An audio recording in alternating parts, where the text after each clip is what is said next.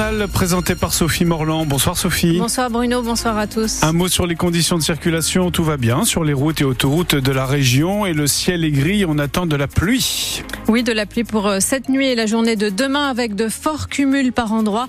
Elle sera accompagnée d'un vent de nord-est. Il fait 7 degrés à Fourmi et Boulogne, 8 à Lens et Lille. Pas-de-Calais de nouveau placé en vigilance orange en raison d'un nouveau risque de crue. Oui, on le disait à l'instant, de fortes pluies sont attendues la nuit prochaine et c'est la Canche qui pourrait subir des débordements importants dans le secteur de Brimeux dans la journée de demain. Vous retrouvez le détail de ces prévisions sur le site de France Bleu. C'est une opération délicate qui a débuté aujourd'hui au Touquet alors que l'échafaudage installé sur un immeuble est fragilisé depuis le passage de la tempête Louis jeudi soir. Plus de 19 tonnes d'acier ont été littéralement par le vent. L'édifice tient grâce au balcon voisin, menace de se désolidariser. Des techniciens cordistes sont intervenus aujourd'hui sur l'immeuble du front de mer. Un travail d'orfèvre. Il faut éviter au maximum de toucher l'échafaudage.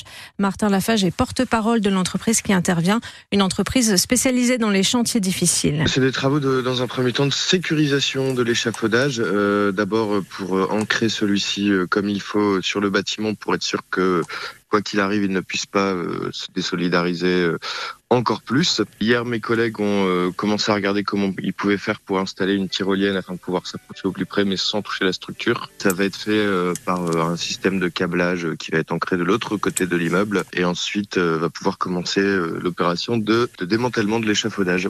Bah, d'après ce que je sais, ouais, il y en a au moins pour euh, trois semaines, un mois. Déjà, en temps normal, ça met un petit peu de temps à monter, euh, mais alors, vu la forme qu'il a, je pense qu'il y a des pièces qui seront pas rattrapables. Que tout simplement, en fait, euh, il s'est détaché par le haut. Et il était visiblement bien ancré en bas, ce qui fait que, bah, logiquement, le poids fait que si ça fait comme une hernie à un endroit, en fait. Des explications recueillies par Romaric Caillet. L'immeuble est surtout occupé comme résidence secondaire. Ces quelques occupants ont été évacués. L'hôpital d'Armentières n'en a pas fini avec la cyberattaque dont il a été victime dans la nuit du 10 au 11 février dernier. Malgré les mesures mises en place depuis, des liens ont été diffusés ce dimanche midi. Ils pourraient renvoyer sur des fichiers appartenant à l'établissement avec des données des personnels ou des patients. C'est l'une des hypothèses évoquées. Il pourrait tout autant s'agir de bluff de la part des pirates. Cette attaque avait contraint l'hôpital à fermer ses urgences pendant deux jours. Vous retrouvez toutes les précisions sur notre site. Une avalanche cet après-midi dans le massif du Sancy, dans le Puy-de-Dôme. Le bilan est très lourd. Quatre morts, trois blessés. Deux skieurs étaient recherchés. Ils ont finalement été retrouvés indemnes.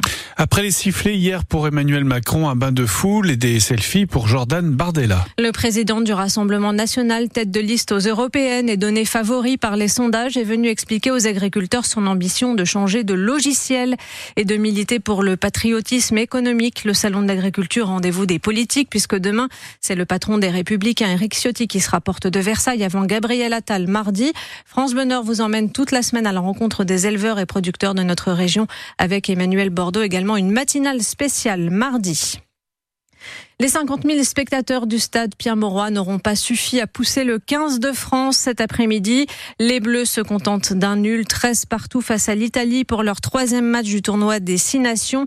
Les Français réduits à 14 après l'exclusion de Jonathan Danty juste avant la pause ont même euh, frôlé la défaite. C'est la première fois en 11 ans qu'ils ne parviennent pas à s'imposer face à leurs voisins italiens. En football, la 23e journée de Ligue 1 n'a pas vraiment souri à nos deux clubs. Lille a laissé passer une belle occasion de monter sur le podium et une nouvelle fois à trembler à l'extérieur. Défaite 3 buts 1 à Toulouse. Battu aussi les Lensois, 3 buts à 2 face à Monaco. Après l'élimination en Coupe d'Europe jeudi, c'est une nouvelle défaite bien cruelle pour les 100 et or à l'issue d'un match au scénario incroyable. Menés 2 buts à 1 à la mi-temps, ils ont tout fait pour reprendre l'avantage en deuxième période. Ils sont parvenus à égaliser, ils ont même stoppé un penalty avant d'encaisser le but de la défaite dans le temps additionnel. Le défenseur lensois Ruben Aguilar accuse le coup au micro d'Adrien Bray. Ça fait deux gros coups sur la tête, hein. ça fait partie de la carrière d'un sportif, euh, la carrière d'une équipe on va être costaud et on va accepter et repartir de l'avant. on va reprendre l'entraînement. Après deux jours de repos qui vont faire du bien, on va se remettre la tête à l'endroit, regarder euh, ce qui n'a pas été et puis repartir de l'avant. Les erreurs, euh, ça paye cash. Après, euh, c'est dommage parce qu'on revient à 2-2 comme en Coupe de France. On montre qu'on est là, qu'on est présent, qu'on est une grosse équipe. Et les petits détails à ce niveau-là, ça, ça paye, ça paye cash. C'est une erreur de tout le monde, c'est pas, pas individuel, c'est tout le monde. On est tous dans le même, on va dire qu'on est tous dans la même voiture. S'il y en a qui fait une erreur, non, non, il n'y a pas de, de prénom, de nom à citer, c'est tout le monde, c'est toute l'équipe. Les Lensois sont pour l'instant septième avec 5 points de retard sur les Monégasques qui remontent eux sur le podium. Il a choisi les dunes de la Côte d'Opale comme décor de son dernier film. Bruno Dumont vient d'être récompensé à la Berlinale.